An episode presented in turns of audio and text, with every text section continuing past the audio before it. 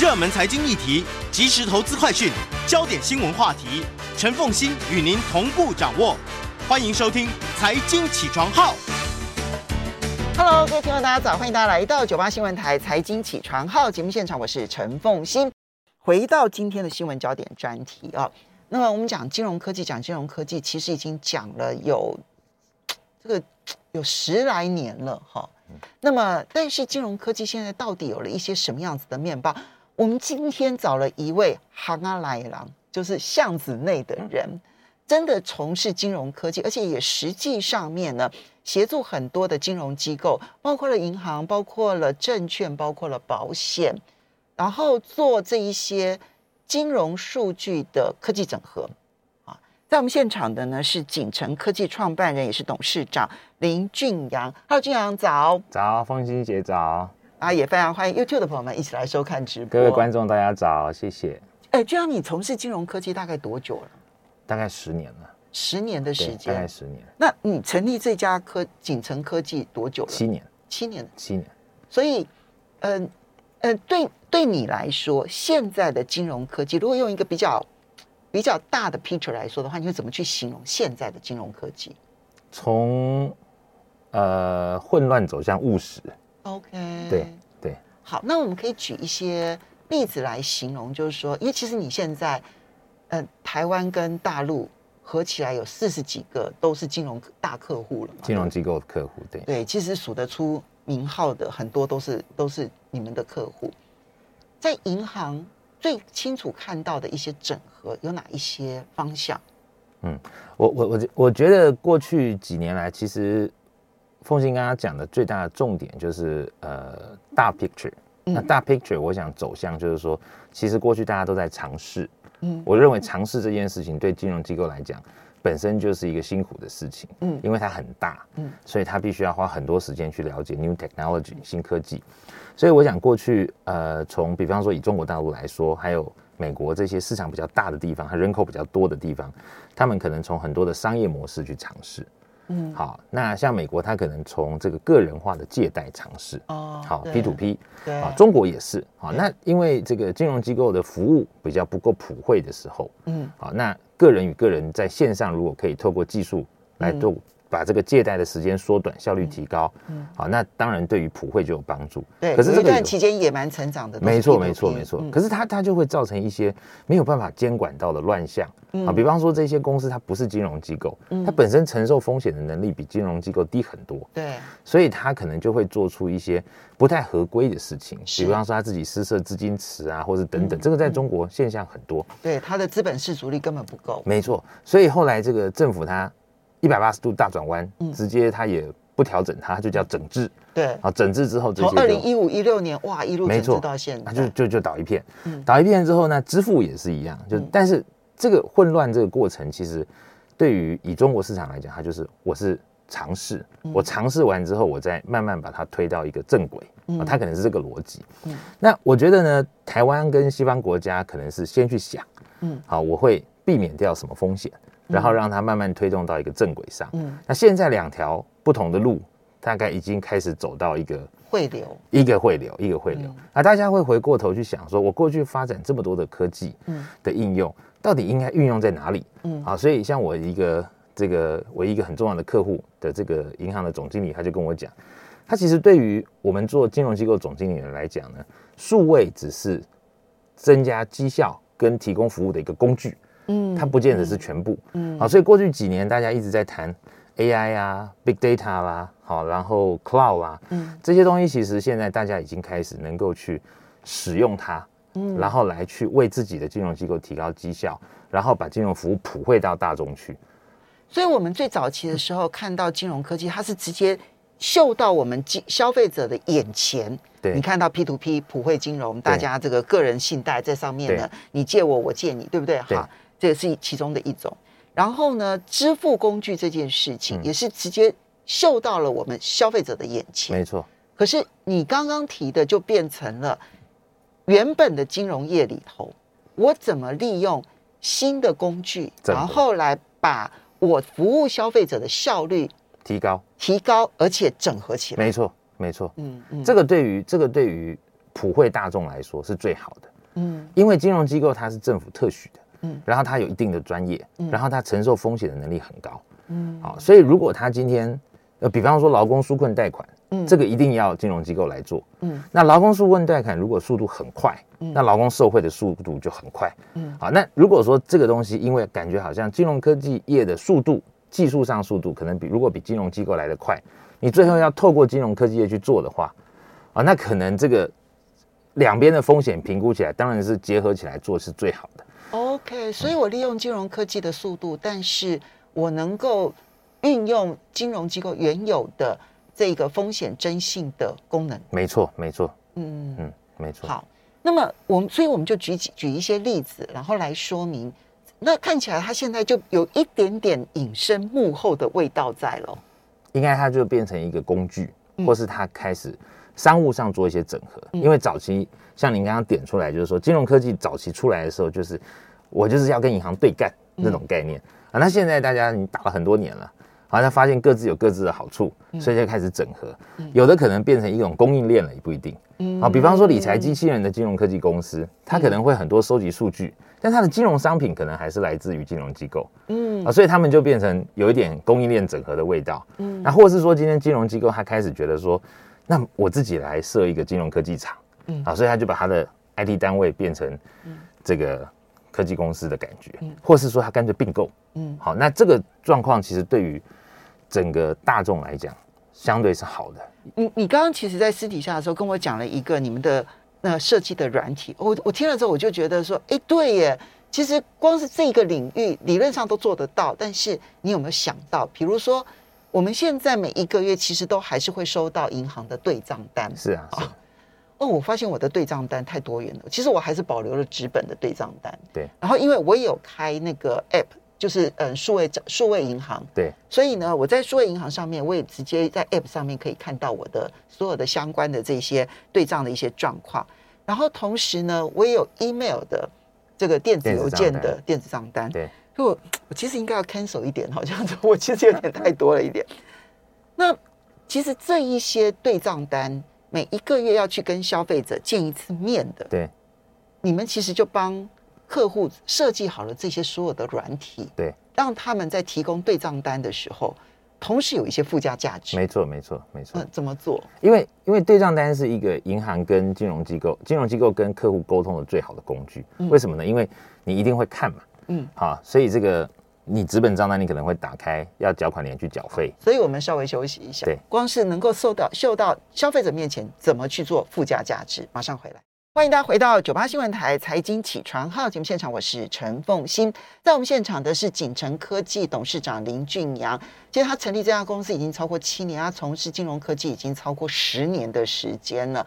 那呃，现在呢，其实我你们已经是存活下来，而且存活的很好的一家公司。对，存活下来了。对，对对对，然后新创公司都这样，五年之内先要问存活了没有，然后接着就要去算它存活的好不好，这样。那我可以看到你的成绩，就是你已经存活的很好了哈。那你刚刚提到了一个，就是比如说一个小小的东西，对账单这件事情，它可以秀到消费者面前的时候，你们怎么去协助金融机构增加它附加价值？其实对账单就是一个很好的沟通工具。好，那其实很多银行它很在意信用卡，因为信用卡的消费资料其实是让银行可以了解客户的一个很棒的工具。好，那所以这个对账单上面这个所有的这个消费的记录，其实就对金融机构来讲，就是了解客户的一个大数据分析的一个资料来源。对，好，那所以他可能在账单上面去推动了一些呃沟通动作，包括嗯促销的广告，啊，周年庆什么时候来，好，跟哪一家这个厂商合作，好，或是你去所以对账优惠单，可以有广告的刻字化吗？对对对对。对账单上面的广告都是客制化的，基本上你收到的，包括纸本账单上面的广告，啊以现在台湾来讲，台湾在这个地方算是坐在亚洲的很前沿的，甚至全世界的前沿的。所以我的对账单跟别人的对账单，同一家那银行是不会一样不一样的，不会一样的。它是按照您过去的这个消费记录，还有你的客群。所谓的客群就是说，比方说你是女性，然后有没有小孩，然后这个年收入，然后社经地位，大概去做一个大致上的分析，把客群拉出来，然后针对这一批人，可能会做不同方式的沟通。所以你们已经帮他们设计好了这些软体，把那些 elements，就所有的因素全部都纳进全部来，全部。就可能他的存存款、存放款的一些呃存款的资料、贷款的资料，对。缴息的状况，对。然后信用卡的使用资料，对。然后嗯、呃所有的一切，对，这个我们叫做客户生命周期管理。嗯也就是说，其实今天呃一个人他可能从小朋友，像今晚会已经开放，就是说未成年可以开户，嗯所以未成年开户的时候，可能就会爸爸妈妈需要来跟他一起开户，嗯，所以就一次这个三个 family 就三个户头就开了。所以你们的资料会把小朋友的父母的资料一起纳进来去做这一方面的研究。他就是 family tree 的分析，他都会做。哦好，所以所以一个人一个人从小孩小孩到可能到老，嗯可能这段过程会有太多跟金融机构来往的机会嗯啊。长大了要买房子，要做房贷；如果创业了要做这个贷款。嗯从这个消费客户变成法人客户嗯啊，这个整个转折，这个生物生命周期管理其实是金融业开始要对客户做一个全方位理解的一个大方向。嗯对好，所以这个其实只是一个很小的应用。对其实对你们来说，那个那个后面的那个数据分析是从呃一开户就已经开始的。对，从你 on board 变成我的客户开始，我就要开始天天关心你。嗯，对，做哪些事情呢？其实很多，包括就是说这里面的金融科技怎么做？这个其实你从各个角度来看哈，以以金融业来讲，如果我们粗略的分银保证、嗯银行保险跟证券，证对？好，那如果你就是说一个大金控啊，他就你变成我的客户之后，当然可能你有可能有机会在我这边买证券，嗯嗯，就像风姐刚刚讲到那个债券。嗯。好，那有的人他投资他可能很厉害，他会去买国外的债券。嗯。好，那这个数据如果能够在金控资料里面知道的话，就知道说，哎，这个人他是一个有自主能力，知道到国外去买债券的人。嗯。或者说你可能会买付委托的美股，嗯。或者是你会买期货，好，那这个就是你的投资取向。嗯。那这个时候呢，当然后面的这个理财机器人的服务嗯。啊，或是财富管理的推荐，当然就会自动的跟上来，嗯。啊，给你真的比较需要。那保险也是，好像保险现在就流行这个穿戴装置，嗯。啊，所以如果说你戴穿戴装置，你可以可以测血糖、嗯。测血压，哈，慢性病。那这个对于你可能在保险机构买保单的时候，像今晚会有这个外溢保单的概念，嗯。也就是说，如果你只把自己的健康照顾好，你可以得到比较多的优惠，嗯。好，那这样子你在取得这个金融服务的时候，相对也可以得到比较好的优惠，好，或是更多其他的 benefit。那其实开户的时候，我们现在有很多其实就要先，因为我们要求所有的金融机构要 KYC，对，Know Your Consumer，就是对知道你的消费者，对因为这里面其实必须要去呃防止洗钱啊什么等等等等对，这一部分。过去银行的传统做法就是我去征信，对不对？我们有联征中心，对对对联合征信中心，对我可能就要去联征中心，然后去查他过往的一些信用资料没错。，没错。那那这金融科技会跟过往的那还能够做哪些事呢？像像这个台湾的廉政中心哈，还有其他其实比方说这个司法院也有这个这个家事法庭的记录啊 OK 啊，这些内容其实都是你在开户的时候，啊在我们的系统里面会稍微去做一点 cross check 的。嗯好，那这个 KYC 的概念基本上还是 under 在有一个很重要的事情，就是 KYC 其实我们就讲三个重点，第一个就是说，我看你是不是是不是呃真人，因为现在 AI 很多啊，对不对？你是不是真人？然后呢，你是不是本人？嗯啊，所以对保的时候我们要看是不是本人，所以嗯我们现在提供，比方说双向的视讯验证，啊，拿你的身份证，然后做做个人脸辨识，然后看一下你是不是本人。第三个重点，视讯的时候，你们就在做人脸辨识，因为我我视讯的时候，我请你把这个身份证拿出来动一动，嗯。第一个确定你是不是真人，因为我叫你动你才动嘛，嗯那你上面又有人头，然后跟我的人脸，那两边辨别一下，好拉大哦啊，做一下人脸辨识，确定你是不是本人。所以视视讯的这一个真真是嗯嗯这个这个的时候，征信的时候，其实是动用的是背后的机器，对，而不是由真人来判断的。不是不是，对因为真人也可以判断，但是真人判断他会负担太大的责任，所以我们要给他辅助数据。好 OK 所以确定完你是本真人确定完你是真人以后，有一个最大的重点就是确定你是不是坏人。好，那确定这个坏人就是这样，就是说，其实其实我们在做 KYC 这个事情的时候，确定是不是坏人，他就联动到跟反洗钱相关的。嗯啊，反洗钱的前段是说，如果你是坏人，我就不要让你变成我的客户了。嗯好，那如果你进来以后，你出现了一些不法的行为，那个我们有交易的模这个监控嗯，transaction monitoring，嗯所以我确认你是不是坏人这件事情上面，基本上像呃廉征这个事情是看一下你的信用的状况等等，其实还有更多的名单在后面。嗯好，比方说 Dow Jones 的名单，嗯。好、Thomson Reuters 的名单，好、这一些这个大型媒体和新闻社的名单，其实可以针对，比方说你是不是呃政治公众中公众人物，我们叫 PEP，Political Exposed People，嗯。好、或者是说你在各大港口，或是这个有没有一些洗钱的记录，有没这个有逃税的记录？有没有？对对，在其他国家有没有逃税的记录？对对对，那对。那这个东西其实它它必须要变得很广，也就是说，其实反洗钱这个事情，就像这是俄罗斯这个 SWIFT 被美国关掉，所以其实美国在这个事情上面它影响力很大啊，嗯所以你必须要 follow 美国的原则，Dow Jones 的名单，Thomson Reuters 的名单，英国也会有英国的的这个标准，欧盟有欧盟的标准，，OK，，好，日本也有，其实中国也有。哦，好，所以中国有所谓的红通名单、嗯红色通缉令。嗯好，所以这些名单其实它必须要在你每一次开户的时候，它可以去 cross check。OK，对，所以过去这种交叉比对，可能金融机构就一一的去比对，对对？后面来，对，然后后面当然是后面的人这样子，然后慢慢的一一去比对。它当然不是一个一个去比对，可能也是电脑去跑。对对，对可是你们可能就是设计好一套系统之后，对它就一次就跑完了。对，就是在你变成我的客户那一刹那之间，我就帮你把这个事情，就是把真人本人跟坏人这个事情先排除掉，先先确定好。然后你变成金融机构的客户之后呢，再再再针对你的交易记录、行为的数据来去好好的关心你、关照你。嗯好，那当然这个后面有 transaction monitoring，如果你有一些不正常的往来，嗯可能它也是会亮黄灯、亮红灯之类的。对但是我们最主要就是说，客户进来变成我的客户的时候，我好好的把你带进来，嗯然后之后好好的服务。但是金融机构的客户一定要有一定的，觉得说，如果你有一些违法行为，或者是你可能被需要被关注，那政治公众人物可能就需要被关注，他们也不见得有违法，但是他需要被关注，那里面就会特别标记。对啊，还有政治人物的这个直直系亲属，对啊，配偶，对对配偶跟对对对直系亲属特别也要被关注，这样对对对对对 对。好，这个呢，其实是我们看到我们看不到的，其实金融科技在里面其实已经运作。那重点其实在效率跟附加价值。对可是你刚刚提到了，就是现在保险业呢开始呢走向把那个大数据纳进去。好，嗯，这个这个我们就要说一下，因为保险业过去强调的某种程度来讲也叫大数据。对，它有非常大的精算呐、对不对？我要去算你的生命周期呀、对然后我要去算你的这个嗯是呃这个这个出险率啊等等的。那现在的金融大数据跟传统的精算的这一种大数据有什么不同？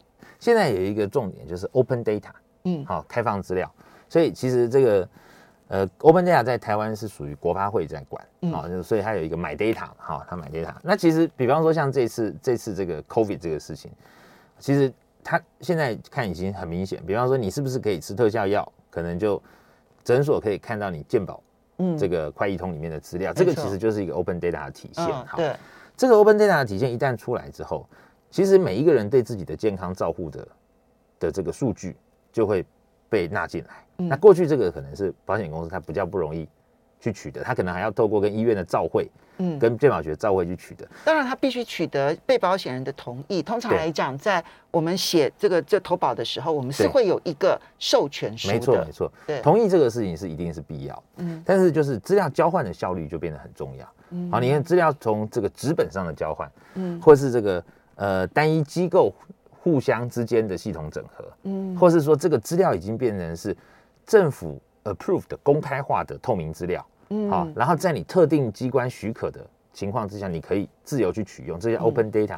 open data 就会带动整个资料移转跟这个交叉使用的效率的再提高。嗯这个再提高可以帮助什么？比方说，保险机构如果对于一个人的健康资料，好，乃至于整个地区的人的健康资料，有一定程度的更深入了解，它的精算可以做得更细，嗯他就犯不着把一些可能精算上出现的风险，把 buffer 加在客户的保费上面，它可以提供更好的保费。他们会通常会有那个风险溢价，一定会？他会拉高，就是风险率假设是万分之一，对。可是呢，我现在看到的风险率是万分之一，但是我因为我对于实际的状况，我有很多地方不了解，所以我可能就会拉高一下，变成万分之二对。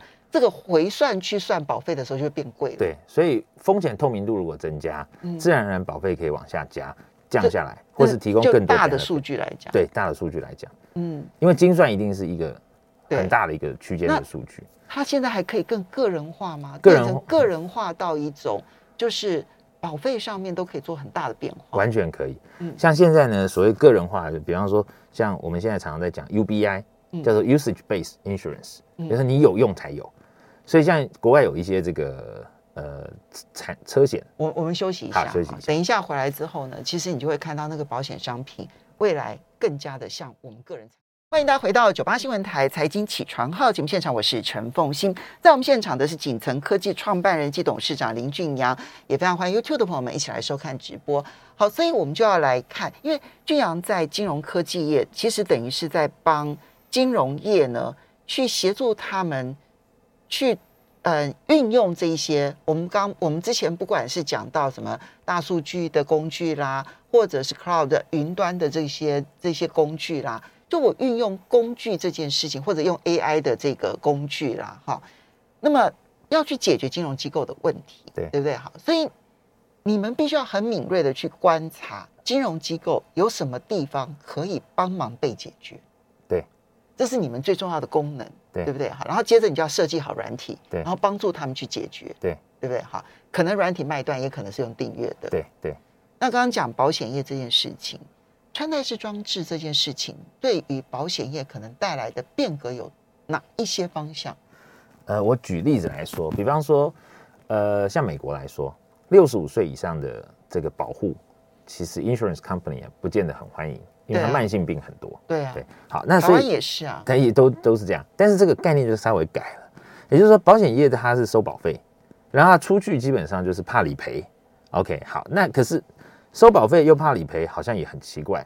但是如果把这个观念稍微校正一下，就是说，我们希望你可以健康，嗯，好，那保费可以，如果你越健康，保费可以越降低，嗯那你就越不会来理赔。嗯好，那我与其把钱理赔给你，不如我把理赔给你的钱先预先拿出来一部分，一注部分，然后变成一些可以帮助你健康的模式。嗯哎，那这样子可能是让整个社会有一个这个正向发展的一个循环。这样社会对于保险公司的看法也会比较正面。嗯，是是。是，对。所以，比方说，我举个例子，像像呃，有一家公司叫 BEAM，叫 Beans，啊、嗯国外的一个公司，，B A M，对 BEAM，哦对。B A 嗯 M Beans，好，那这家公司很有意思，它就给你一支牙刷，好，那这支牙刷你刷的时候呢，它因为它里面有这个 AIoT，OK，、所以它就会侦测你刷牙的方式，然后它也会知道你整个牙齿的状况，OK，然后这个牙齿的状况它会回恐怖哦 对，它要回传到它，那你就透过 App 就回传到它的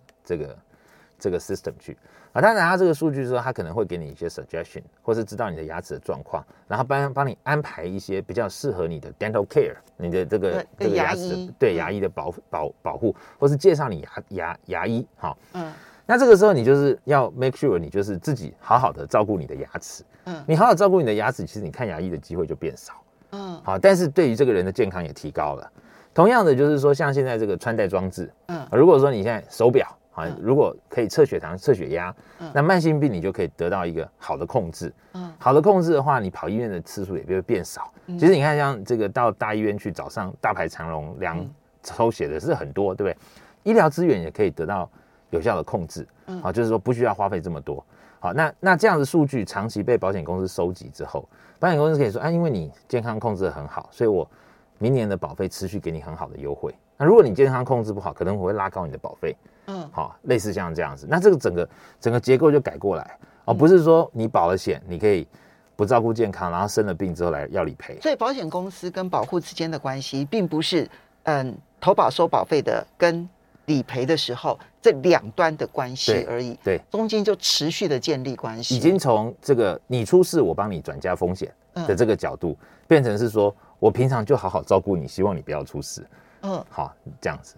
OK，可是这这这种现在在国外真的卖的很好吗，这个在国外已经很多年了。嗯。好，这个就是早期没有碰到，比如说，呃，举起来讲，隐私权的问题，有没有有没有碰到这样子的一个问题？难道没有民众抗，呃，就是保护真的说，感觉上你在监视我吗？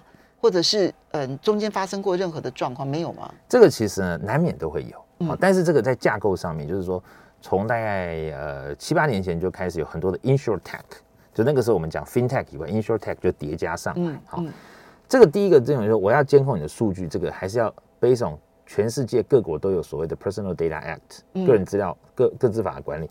好，那像欧盟它做的就比较好，因为它有 GDPR。嗯 OK，所以基本上就是你 under 这样子，你要同意你才来签署这个、这个条款。嗯好，所以这个是契约的行好，为。所以第一个部分就是我卖的这个保单是特殊的一个保单，对你要同意这种模式的，你才买这种特殊的保单。啊，对对对对，嗯那这个当初也不见得是保险公司做，它都是新兴的保险公司在做，或是新兴的保险科技公司在做。嗯好，所以说像早期像德国有一家公司叫 Fransurance，嗯它就很有意思。他就说我们可以在 FB 上面我们自己揪团，嗯我们几个好朋友我们一起买车险。嗯那他的 slogan 就是说好好开车，嗯好。那你如果说这几个揪团买保险的人呢，都好好开车，一年都没有出险，那他就把这个，他就给你这个叫 non-claiming bonus，他就退你一部分的保费。好，那这样车险事故就压力好大、哦，汽车事故就变少就变成我有没有出险这件事情，我还不止影响我的保费，还影响我朋友的保费。对，但是他希望透过连坐法的关系，让你变成一个好好开车，那那这样降低这个意外事故。那你们有 follow 吗？他这个险最后卖的好吗？其实 f r e n s u r a n c e 很厉害啊 f r e n s u r a n c e 在在德国创办之后，他现在已经是一个独角兽等级的保险科技公司。他的公司名称就叫做朋友朋友保险朋朋友险，对，就叫 f r e n s u r a n c e。哦，就叫朋友险。嗯对对对，嗯好，那他就揪团嘛，他是这个概念。好，所以所以他他这个新兴的保险科技公司，他大概会先是这样一个逻辑是说，我先思考我如何解决一些社会问题。嗯比方说，Fransurance 要解决的是我如何降低交通意外事故。嗯那交通意外事故有一些人是因为不好好开车，好，嗯所以我就用不好好开车这件事情，想办法设计一个保险来解决。嗯如果你保了我的险，团购还好好开车，那你要让我知道你有没有真的好好开车。所以我要好好开车这件事情呢的这个背后的压力，除了我自己的生命安全的问题，对，我的乘客的生命安全问题，路人的生命安全问题，然后以及我的保费会不会增加问题，还牵涉到我的朋友，我在我朋友面前的诚信以问题。Fransurance 的 model 是这样。嗯对。嗯那那像现在其实还有另外一个，就是说，因为保险基本上是处理风险，嗯。对，所以全世界现在的风险来自于 COVID。对。好，那那我们在 COVID 状况之下，我们还能够正常生活、正常吃饭，即便 work from home，嗯。可能我们要透过 Uber 嗯好来帮我们送外卖。嗯那这个 Uber 的外送员他有没有得到保险呢？嗯好，那这个他就可能会变成我们现在生活方式的一个一个一个风险的缺口。好他们好像有保保团体险，不对他们有保团险。那如果说未来这个，比方是说，我们每一个人买 Uber 的时候，就自动在 Open 的 data 跟 system 当中，直接帮他们买一个这个 usage based 的保险，就是说你在哦。跑这一趟的过程当中，由由这个购买的人来帮你保。嗯。一部分，然后其他由公司来帮你保一部分，啊，嗯七三分类似这样这样嗯之类的。嗯。那这样子的话，其实他就因为他外送这个工作，他可能是有做就有，没有做就没有，哦。对不对？所以 usage base 变得很重要，就是说按量计价的保险，或是哦。按时间计价的保险，这个就会慢慢出现。甚至于其实这一段路程可能时间有多长，对，然后它的危险性是如何，都可以算。然后都可以去计算，然后去算这样子这一单趟可能是三块钱的保费，或者是五块钱的保费，没错，没错。可是这个利益很好的时候，就是说你的基础建设要很足够。嗯像风姐您刚刚讲这个，这个路程是不是危险？可能要，可能交通局要出一点资料出来。哦，所以这就是 open data 为什么一直在希望能够做到的原因。没错，没。错，没错，没错嗯，没错。那台湾现在如在推这一类，就是嗯，这种新兴保险，就很跟个人化、跟大数据有关的这种保险，现在有它的困难吗？就你所知，呃，现在金管会它做了一个政策，嗯好、它就是开放这个纯网络保险公司。嗯好，那纯网络保险一直按照金管会的公听会是说，今年大概八月、九月的时候会开放申请。嗯它总共开放四家寿险公司、两家产险公司的执照，嗯让业者来申请。那申请之后呢，他就可以取得保险公司执照，当然要通过。嗯好，那他不能够线下营业，他只能线上营业。所以就不能够用这些营业员的意思吗？也就是说，你的 sales agent 就不能是用人啊，你要、嗯你要透过网络投保。嗯那网络投保这个概念其实并不是网络投保而已，好，嗯而是说他希望你可以透过大数据，然后这种各种不同的这个新兴的数模式来去提供更创新的保险。嗯，那这个金管会的逻辑就是说，我透过开放这六家，嗯，来去创造一个原本我们在台湾的保险业的环境的一个鲶鱼效应，嗯，然后让大家也来思考这个事情。嗯，但同时就是我觉得您刚刚讲一个很重要的重点，就是 open data 那个事情，它同时要发展。它如果没有发展，业者。找出更多的 business model，其实有时候都会有点枉然。这样子听起来啊，它是既大数据又很个人数据，既 big data，然后又 my data。没错，没错，没错。那这两件事情，其实在未来，我我们看我们生活方方面面的每一个地方改变的幅度，其实有多大？我觉得今天找到巷巷子内的人，这样锦城科技董事长林俊阳来跟大家谈这个新的趋势，非常谢谢俊阳，也要非常谢谢大家。